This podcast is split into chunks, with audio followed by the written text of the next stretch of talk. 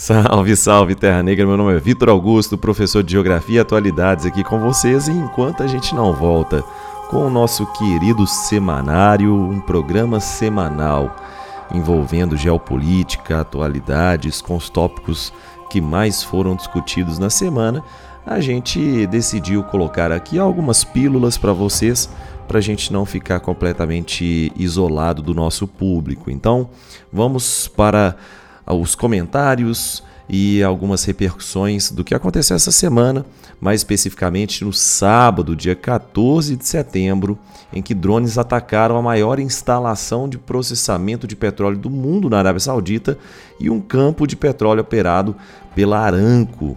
Não se esqueçam que a Aramco é a maior companhia estatal de petróleo do planeta Terra. Ela foi fundada em parceria com a Standard Oil lá dos Estados Unidos, mas depois foi nacionalizada e o que efetivamente dado aquele poço de petróleo gigantesco que é a Arábia Saudita, né, hoje considerado como o segundo maior reservatório de petróleo do planeta, atrás apenas da Venezuela, faz da Aramco então uma das companhias mais lucrativas do planeta Terra. As, por volta aí das 4 horas da manhã, no horário local lá da Arábia Saudita, as equipes de segurança industrial da Aramco, dessa companhia, começaram a trabalhar com os incêndios em duas instalações, incêndios em Abqaiq e em Curais. E esses incêndios foram provocados pelos ataques de drones. Esses ataques foram auto reivindicados, né, pelos Houthis iemenitas que uh, estão já na guerra civil iemenita recebendo bastante suporte, bastante apoio do governo iraniano. Agora, o que, que, o que, que são essas regiões, né? Abqaiq e também a região de Curais. Abqaiq fica a 60 quilômetros aproximadamente a sudoeste da cidade de Daran, ou Daran, né, que é uma província, uma cidade administrativa do petróleo saudita, justamente lá, inclusive, que se encontra a sede da, da Aramco, e a proxim, na proximidade você tem também Curais. Curais já fica um pouco mais afastado de Daran, fica aproximadamente a 200 quilômetros a sudoeste. E para quem está acompanhando, não no formato de podcast, mas no formato do canal no YouTube, pode observar o mapa nesse exato momento.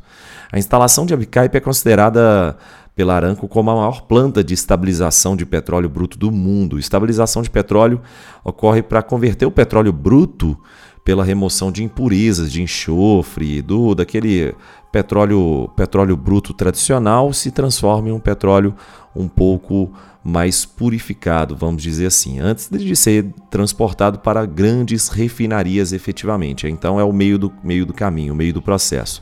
É justamente ali naquela instalação de Abqaiq que você tenha o processamento de mais de 7 milhões de barris de petróleo todos os dias, o que corresponde aí, os números oscilam, né?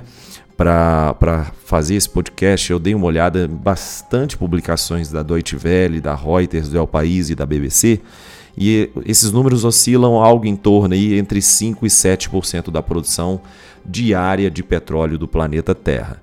É, já o campo de petróleo de Curais, então a segunda área afetada também, produz cerca de 1 milhão e meio de barris de petróleo todos os dias e estima-se que você tenha um reservatório de cerca de 20 bilhões de barris de petróleo nesse mesmo campo. Então, os ataques conjuntos, tanto em Abqaiq quanto em Curais, derrubaram cerca de 5,7 milhões de barris por dia da produção do petróleo bruto e mais da metade da produção da Arábia Saudita, o que corresponderia aí entre 5 e 7% da produção de petróleo global. As autoridades sauditas, né, os grandes responsáveis pela, pelas, pela Aramco, acabaram que não deram um cronograma oficial dado tempo suficiente para restaurar todo o suprimento, mas definitivamente não levará alguns dias. Isso, esse processo é um processo que a retomada de toda a capacidade dos suprimentos deve, deve durar aí ou semanas ou até mesmo meses. O fato é que isso aconteceu no sábado e já na segunda-feira, com a abertura das bolsas, o preço do petróleo chegou a subir 19% no comércio asiático e as preocupações vão muito além efetivamente do que apenas uma redução na oferta de petróleo. Essas preocupações também se, se dão em função do aumento das tensões no Oriente Médio. Além disso, os temores né, nos principais mercados consumidores da, do petróleo da, da Arábia Saudita, né, os temores na China, no Japão, na Coreia do Sul, na Índia, faz com que você tenha aí, inclusive, uma busca maior por parte do ouro. O ouro, o valor do ouro, a cotação do ouro subiu cerca de 1%, já que você sempre que tem algum tipo de problema, os meus queridos amigos do Petit Jornal, o Tanguy Bagdadi e o Daniel, e agora o meu saudoso querido colega de profissão também, o João Felipe, eles sempre colocam isso. Qualquer tipo de instabilidade internacional, a busca pelo ouro é, é quase que um efeito colateral, um desdobramento muito plausível. Ah, o fato é que o barril do petróleo, o petróleo Brent, subiu 19%, atingindo o maior nível desde maio. Alguns, alguns chegam a colocar que essa é a maior ascensão, é a, a maior elevação do preço do barril do petróleo desde 1991, no contexto da Guerra do Golfo. Já o West Texas, é, que é um outro tipo de petróleo, chegou a subir 15%.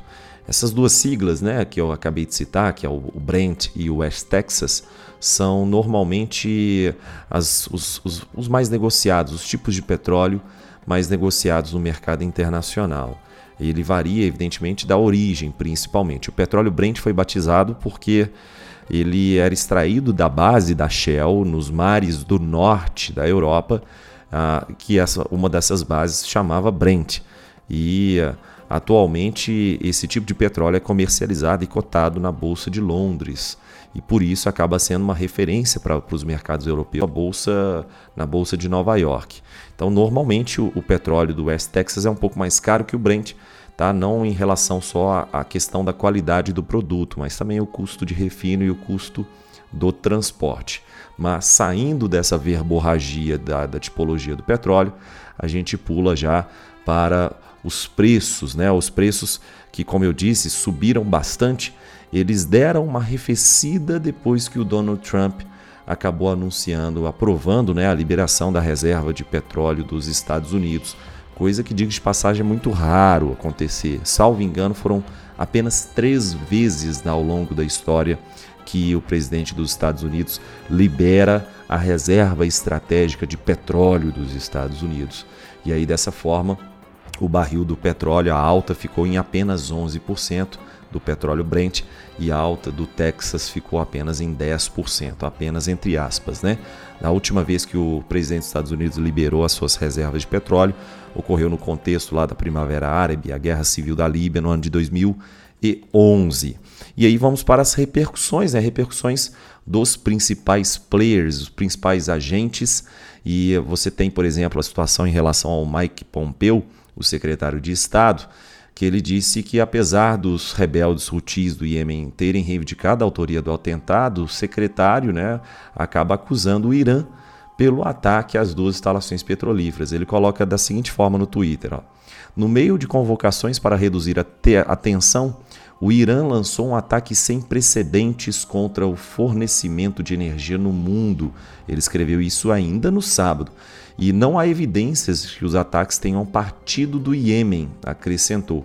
Pompeu pediu ainda que outros países também condenassem os ataques supostamente promovidos pelo Irã. Já o, o presidente Donald Trump aí, usou um termo que é, vem lá da década, nos remonta à década de 80 e os filmes de ação da sessão da tarde, né? O Sylvester Stallone e o Arnold Schwarzenegger, que ele, ele usou a locução locked, locked and load, e aí ele, o, o lock and load é muito comum para ser utilizado como carregado e pronto para tirar, né? Um termo termo militar clássico. E eles também chegam a acusar que efetivamente não teria, não teria capacidade disso ter acontecido com sendo proveniente do Iêmen, uma vez que os alvos foram atacados de forma muito precisa. E para isso a gente, eles precisariam, né, a, a, fonte precisaria ter uma capacidade beligerante muito mais eficiente do que o atual Iêmen e o, principalmente os rebeldes Houthis, os rebeldes xiitas Houthis, teriam para atacar esses campos de petróleo e as zonas de beneficiamento do petróleo. E aí, já o Putin, né, sempre importante colocar o Putin, Putin foi muito esperto nesse sistema todo. Ele, ele colocou assim da seguinte forma: Estamos prontos para fornecer ajuda apropriada, basta apenas que a liderança da Arábia Saudita adote uma decisão do Estado sábia, da mesma maneira que o Irã já fez ao comprar os sistemas de mísseis russo S-300 e da mesma maneira que a Turquia fez adquirindo os sistemas de mísseis russo S-400. Então, já o, o Putin acabou de dizer isso, ele está em Ankara, na Turquia, né, em uma cúpula para deliberar algumas questões sobre a, a, situação síria e, evidentemente, acabou dando alguns pitacos sobre isso. E ele ainda deu um, um, um checkmate colocando da seguinte forma: olha só, o Alcorão rechaça qualquer forma de violência, exceto para defesa e precisamente para defender estamos dispostos a fornecer assistência apropriada para a Arábia Saudita. E o Putin, um grande estadista, acabou ah, se valendo de todo esse contexto para poder fomentar aí o comércio, o comércio de armamentos russos. Já o Irã, o Irã nega veementemente, inclusive coloca de uma forma bastante, bastante enfática. Olha só, o, o, ministro, essa fala agora vai ser do ministro do exterior, né, o Abbas Musavi. Ele coloca da seguinte forma: olha, tais acusações são e comentários, né, são infrutíferos e cegos, são incompreensíveis e sem sentido. Tais comentários parecem mais conspirações de organizações secretas e de inteligência para prejudicar a reputação de um país e criar um quadro para ações futuras os americanos adotaram uma política de pressão máxima que aparentemente se tornou uma mentira máxima devido aos seus fracassos. Ou seja, essa postura, uma postura muito enfática por parte do porta-voz iraniano, do ministro do exterior iraniano, e já em relação a, a, essa tensão entre Irã e Estados Unidos, vale a pena a gente ficar de olho, porque essa relação se deteriorou, deteriorou bastante né, nos, nos períodos recentes, nos meses recentes, principalmente após Trump ter retirado os Estados Unidos do acordo nuclear que foi assinado em 2015 por, por ambos os países, né, ainda contando com a participação de outros países como Rússia, China, Reino Unido, França e Alemanha, mas efetivamente o, o, Rouhani é, que é o, o presidente iraniano, já imperou que não irá se encontrar com Trump desde que eles não retirem as sanções que estão aplicando à economia iraniana desde esse momento em que o Trump se retirou do acordo nuclear. Vale muito a pena a gente acompanhar mais de perto e, evidentemente, teremos desdobramentos. Não se esqueçam que nesse ano, em 2019, por uma situação que ficou muito conhecida aí, em questão de 10 minutos, o presidente dos Estados Unidos, ele, 10 é, ele tinha aprovado uma intervenção em relação àquela situação do drone abatido, né, um drone americano abatido lá na, no litoral do Irã, abatido pelas forças iranianas, e o presidente Trump tinha já aprovado algum tipo de interferência militar direta na região, porém Dez minutos antes dessas operações começarem, o presidente Trump voltou atrás e impediu que isso acontecesse. Então, em meio a um 2019 extremamente conturbado nessas relações entre Irã e Estados Unidos, eu fico por aqui. Não se esqueçam de passar na nossa querida egrégora de atualidades, a nossa comunidade do www.catarse.me barra Terra Negra para dar aquela ajudinha no café e fazer com que o Terra Negra continue conduzindo esse tipo de programação de atualidades aqui para vocês. Um grande abraço e tchau, tchau.